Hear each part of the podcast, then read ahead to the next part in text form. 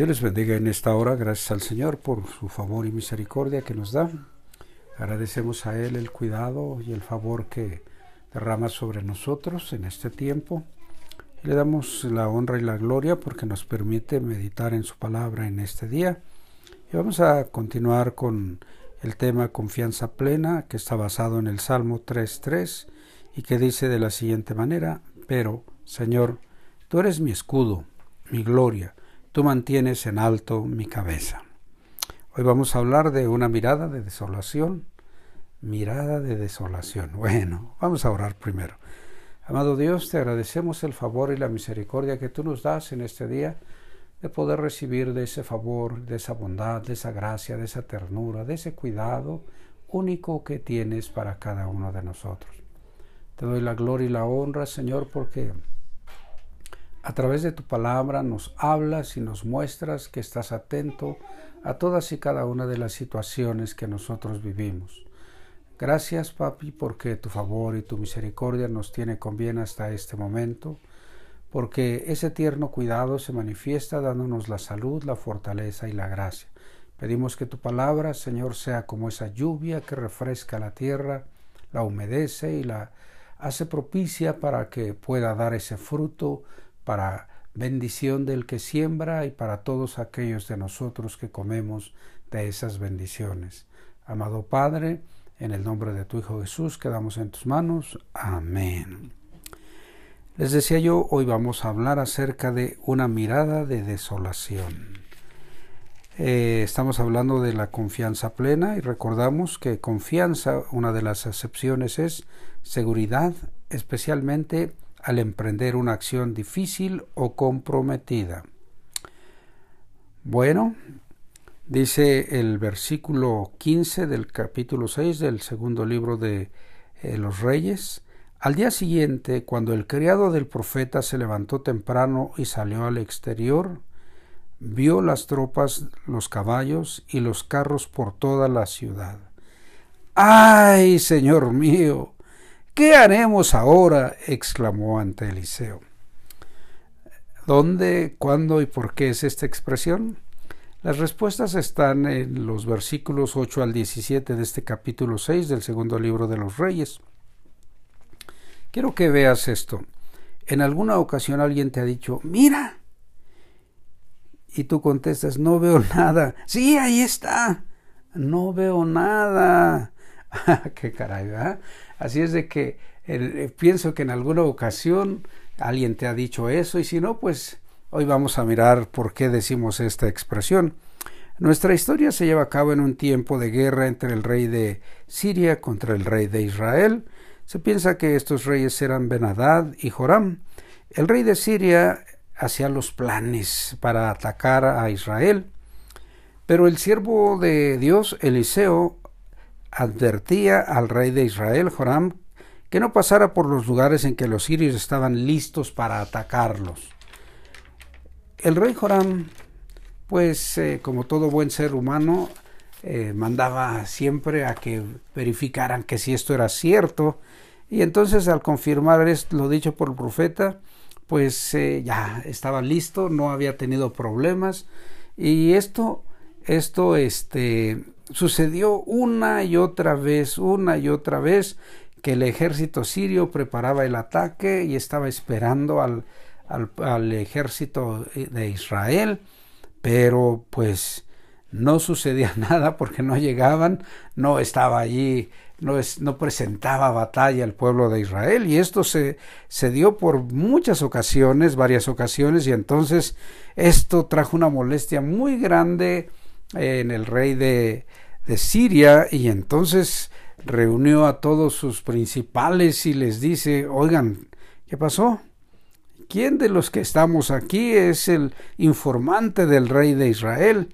¿Quién le ha estado dando a conocer nuestros planes? Porque es inaudito que en todas las ocasiones que estamos planeando que llegue el ejército, nunca aparece, siempre está eh, pues lejos de donde nosotros lo estamos esperando.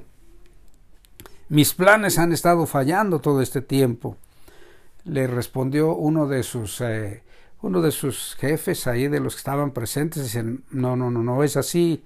Ninguno de los que estamos aquí es traidor. No, nos, no hagas eso para con nosotros. Mira, en el pueblo de Israel existe un profeta que se llama Eliseo. Y ese profeta le dice al rey de Israel todo lo que tú dices, aún allá en lo más recóndito, en lo más eh, privado de tus habitaciones, eh, eh, él lo escucha, él lo sabe, y entonces, pues se lo hace saber al rey de Israel. Esa es la causa por la que nosotros no hemos tenido el resultado que buscábamos para esta batalla. Entonces él hace la pregunta, bueno, ¿y dónde está ese Eliseo? ¿Dónde está? Quiero, este, averigüenlo, ¿dónde está? Averigüen dónde está, porque hay que tomarlo preso para que no tenga contacto con el rey de Israel y nosotros entonces pongamos el, eh, tomemos ese lugar que necesitamos, vamos a acabar con el pueblo de Israel, vamos a hacer que nosotros seamos los que dirijamos en todo este territorio. Y entonces, pues no tardó mucho, las averiguaciones se llegaron rápido, los resultados ahí al, a, los oídos del rey y le dijeron, rey, el profeta Eliseo está en Dotán, en la ciudad de Dotán, ahí está él. Y entonces dijo, bueno, perfecto, ya sabemos dónde está, ahora pues va, vamos a ver, vamos a hacer algo. A ver, vamos, ya ordenó qué cantidad del ejército iba a ir, que el, el pues el, los eh, de a caballo, los los carros de guerra y los de infantería, todo, o sea que estaba listo la caballería, la infantería y los carros listos para llegar allá, pero me llama mucho la atención que, que dice, nos vamos a ir de noche, para que no se dé cuenta. Vamos a ver si es cierto que él está listo. Vamos a sorprenderlo. Y entonces se fueron de noche y cuando eh, llegaron a Dotán, rodearon la ciudad y estuvieron a la espera de la luz del día. Y entonces, cuando pues estaba ya todo, todo listo, según ellos, que querían sorprender a Eliseo, eh, el sorprendido fue su, su ayudante, su criado. ¿Por qué? Porque este es ahí donde vemos nosotros la expresión que decíamos, ay Señor mío, ¿qué haremos ahora? Miraba, una mirada de desolación es lo que estamos mirando, lo que estamos hablando.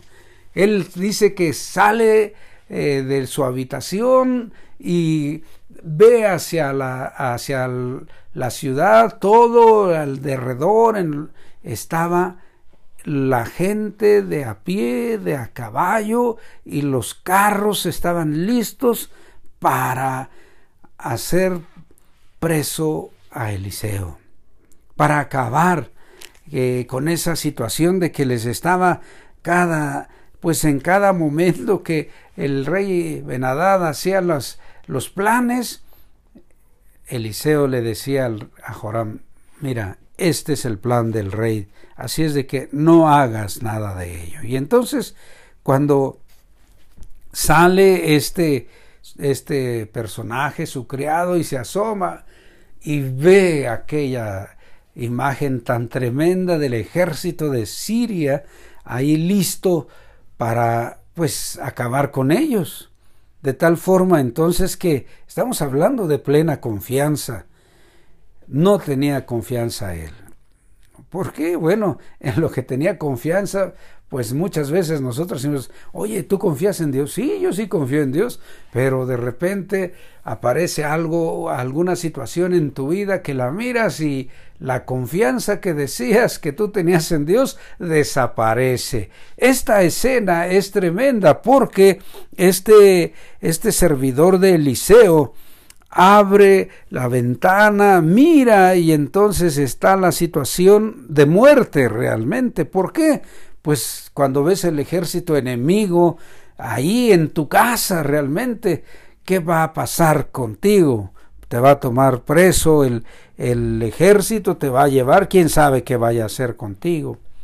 Y entonces él él dice, ay, Señor mío, ¿qué haremos ahora? Mira cómo está toda esta situación tan complicada, tan difícil. ¿Qué vamos a hacer? Oh, Señor, ¿qué es lo que vamos a hacer? No sé, tal vez él hasta empezó eh, a, a llorar, a ponerse un poco histérico, difícil su situación, porque no era para menos. No era para menos la situación.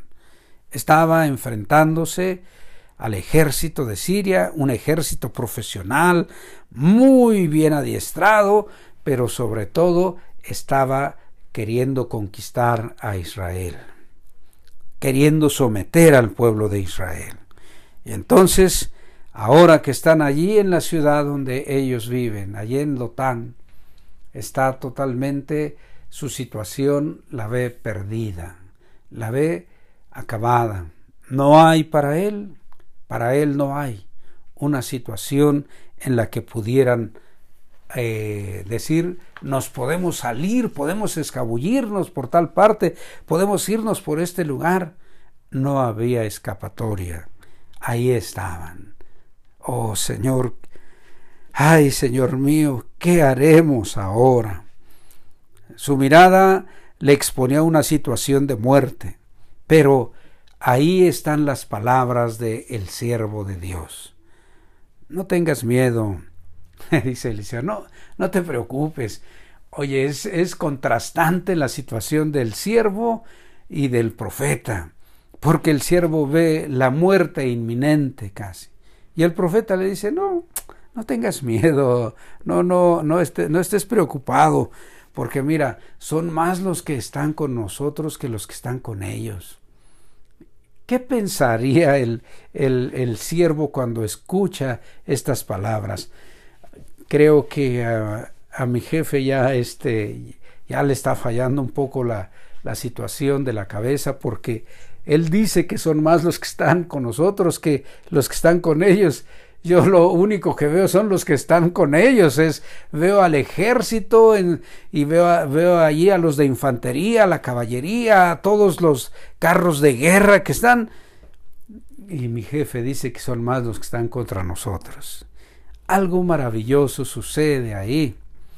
Fíjate que él en su vista natural no, no tenía, no tenía la oportunidad de mirar el mundo espiritual. Y entonces aparece un milagro.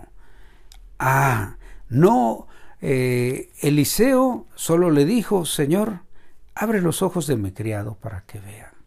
Él tenía los ojos abiertos, ¿no? Pues veía el ejército de Siria que estaba ahí. Pero fíjate la expresión de Eliseo, Señor, ábrele los ojos a mi criado para que vea. Y entonces sucede lo maravilloso.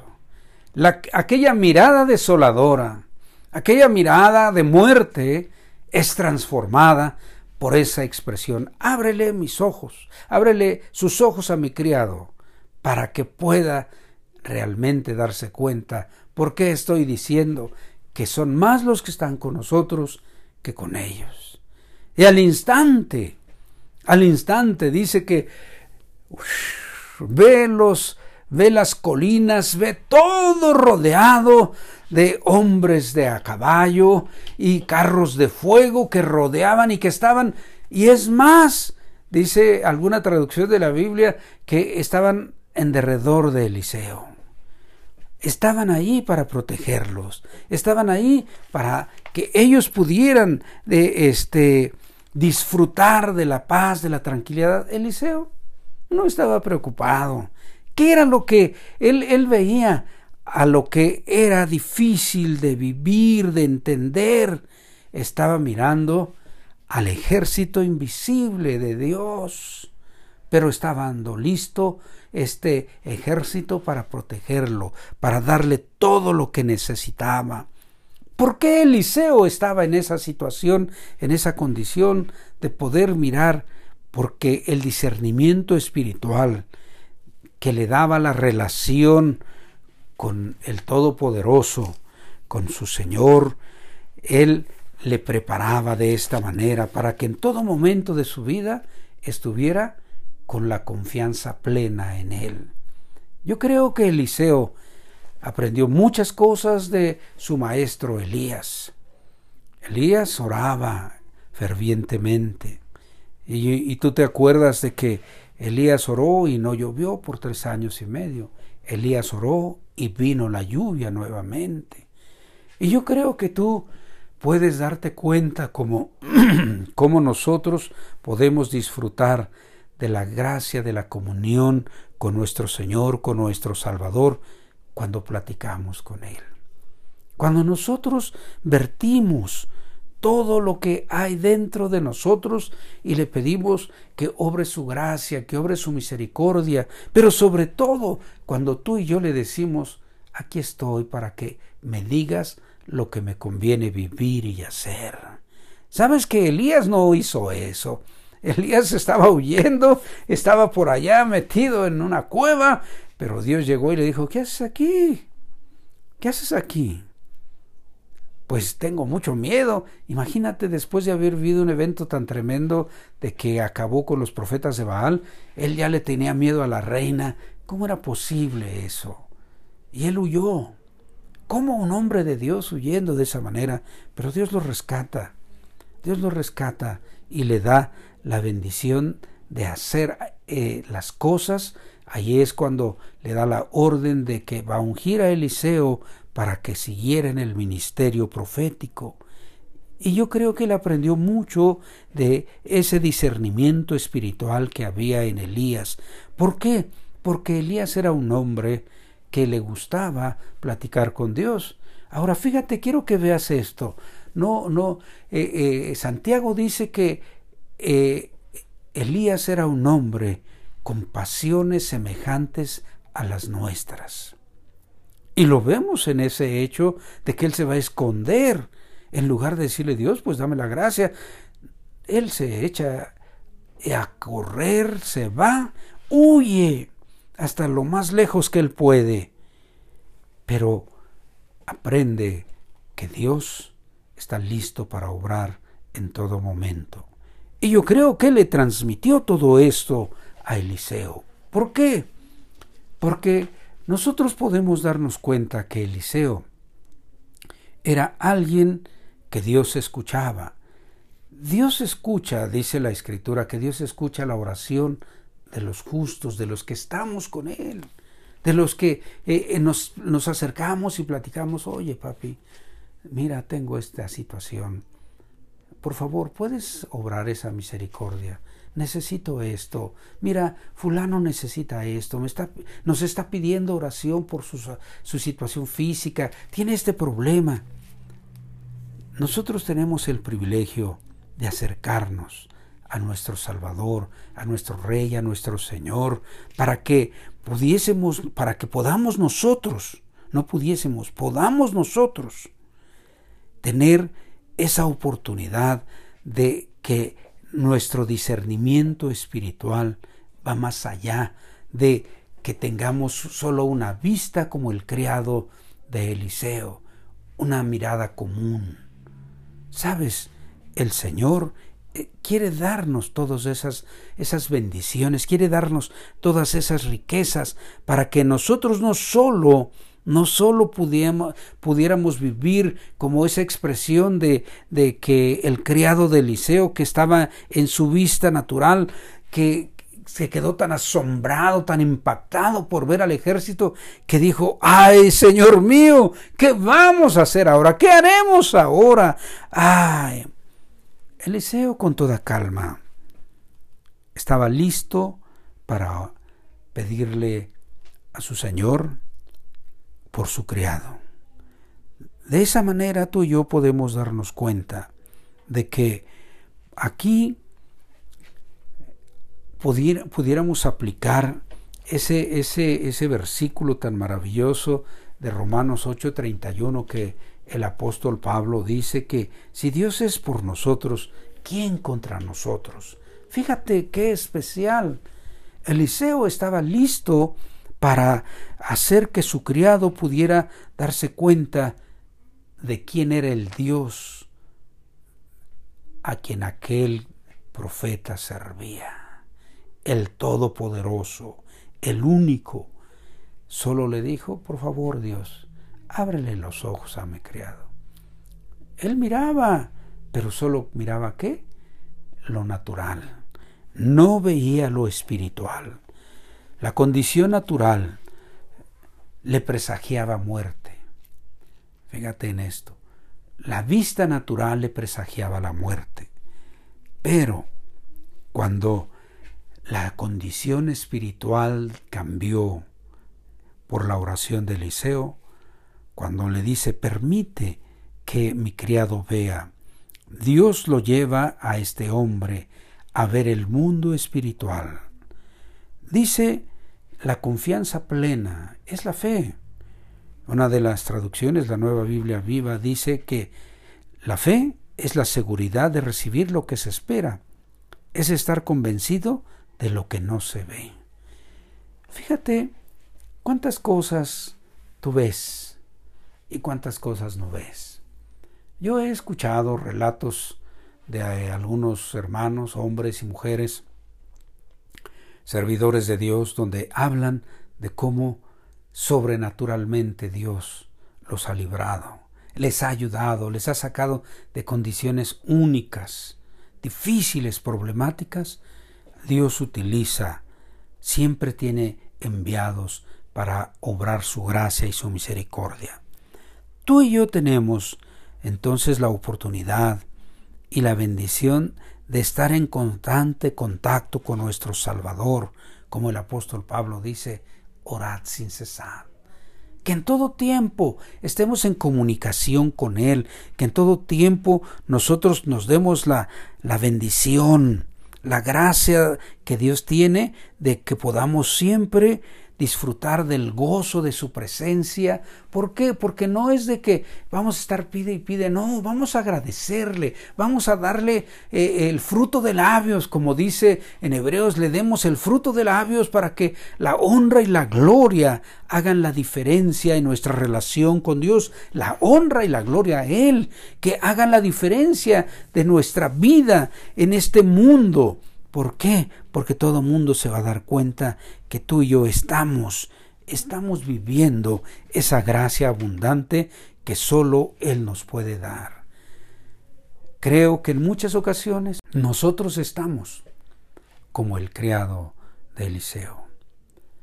Solo vemos situaciones nefastas, problemáticas, complicadas, porque nuestra relación de amistad, de amor, de gracia, de cuidado con nuestro Señor, con nuestro Salvador, la tenemos un poquito olvidada.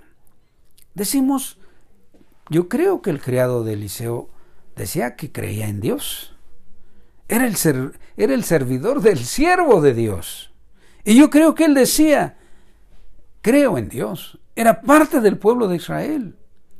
Y muchos, muchos de nosotros decimos, yo creo en Dios, pero en muchas ocasiones nosotros decimos que creemos en Dios, pero vemos solamente las condiciones problemáticas, difíciles, angustiosas, cuando sabemos que si Dios es por nosotros, ¿quién contra nosotros? Yo creo que es tiempo de que digamos como el salmista cuando decía, Señor, abre mis ojos para que pueda ver las maravillas que hay en tu ley. ¿Qué es esto? Bueno, es tiempo no solo de platicar con Dios, es tiempo de que permitamos que Él nos hable, que Él obre su gracia a través de esa palabra escrita que tiene para ti, para mí, que esa palabra maravillosa de vida que está en la Biblia, tú y yo podamos dar cuenta de ello y darnos la bendición, la gracia, disfrutar de esa lectura y de esa expresión que Él tiene para ti, para mí, de vivir las, el gozo, la paz, vivir las maravillas que Él tiene para cada uno de nosotros. Hoy es ese día en que tú puedes decirle, Señor, abre mis ojos. Yo no quiero estar yo no quiero estar siempre como este criado de Eliseo.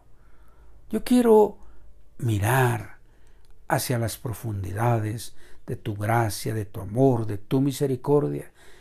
No dejes que mi situación normal, física, mi situación que en este mundo yo vivo, que me avasalle, que me lleve a vivir cosas que no son gratas, que tú no quieres que yo las viva. No permitas eso. Señor, pon en mí tanto el querer como el hacer, para que yo busque de ti en esa plática constante contigo, en esa, en esa plática que tú tienes para mí al leer tu palabra. Señor, abre mis oídos y mis ojos espirituales para que pueda escuchar lo que tú quieres que yo haga y que pueda ver las cosas maravillosas a las cuales tú me has llamado a vivir. Este día te invito a que tú platiques de esa manera, que la expresión de este, eh, este servidor de Eliseo, ay Señor mío, ¿qué vamos a hacer ahora? ¿Cuántas veces la has dicho? Ay, ¿ahora qué hago? Me rebasa la situación. Cuando Dios tiene listo todo para ti.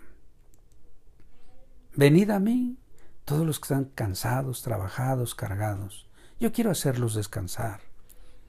Yo quiero que vengan y aprendan de mí que soy manso y humilde de corazón, y que lleven mi carga porque es ligera y fácil de llevar.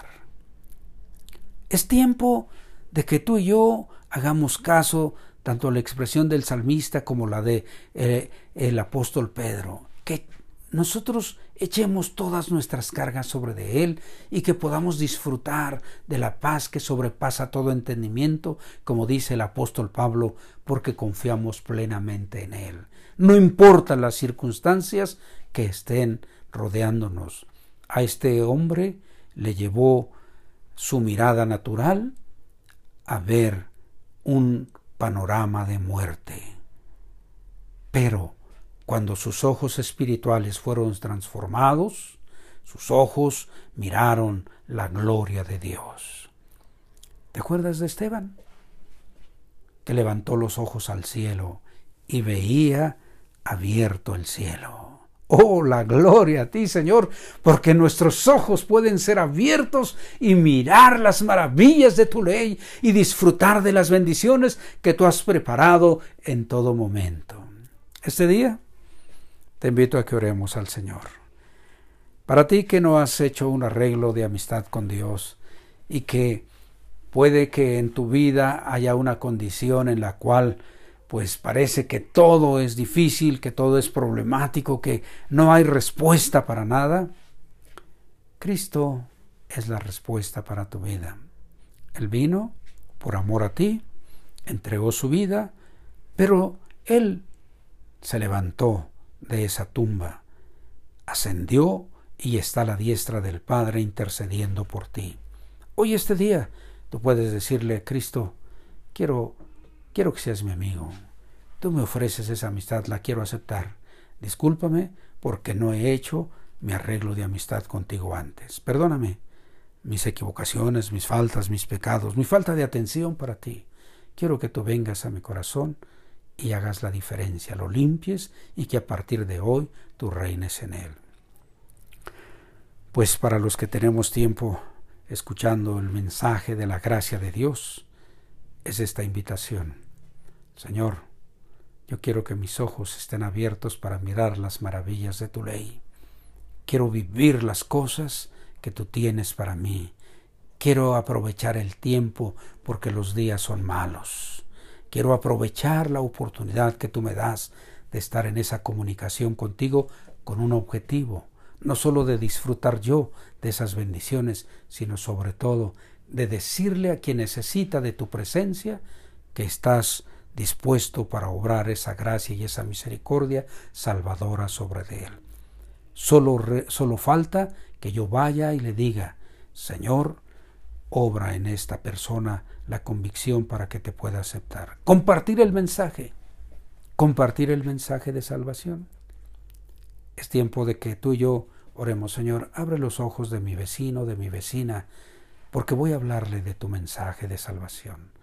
Que sus oídos estén atentos, que ellos puedan darse cuenta de que tú les amas. Te invito a que lo hagas en esta semana. Comparte el mensaje de la gracia salvadora que Cristo ha obrado en ti. Oremos. Padre, te damos gracias por tu amor, tu bondad y misericordia que tienes para cada uno de nosotros, por esta bendición maravillosa que nos das de, a través de tu Hijo Jesús, poder estar en comunicación contigo. Te exaltamos y te adoramos por ello. Padre, y te ruego que bendigas a esas personas que están haciendo su arreglo de amistad contigo. Que a partir de hoy, Señor, ellos, sus ojos sean abiertos, sus oídos estén atentos a cómo tú, oh Dios eterno, tienes la bendición para ellos. Ese arreglo de amistad les lleve a disfrutar de esa vida eterna en plenitud que es conocerte, amado Jesús. Y para cada uno de mis hermanos, cada uno de que te hemos aceptado, esfuérzanos, pone en nosotros tanto el querer como el hacer, de pedir esa bendición de que estemos dispuestos, danos ese denuedo, danos esa intrepidez para compartir tu mensaje de gracia, de misericordia. Señor, que estemos listos para compartir este mensaje de amor, de gracia y de libertad, que no solo es un panorama de muerte, sino que nosotros podemos mostrarles ese hermoso paisaje, ese hermoso cuadro de vida eterna a través de tu Hijo Jesús, y que ellos puedan recibir a tu Hijo como su Salvador. Amado Padre, en el nombre de tu Hijo Jesús, pedimos todo y quedamos en tus manos. Amén.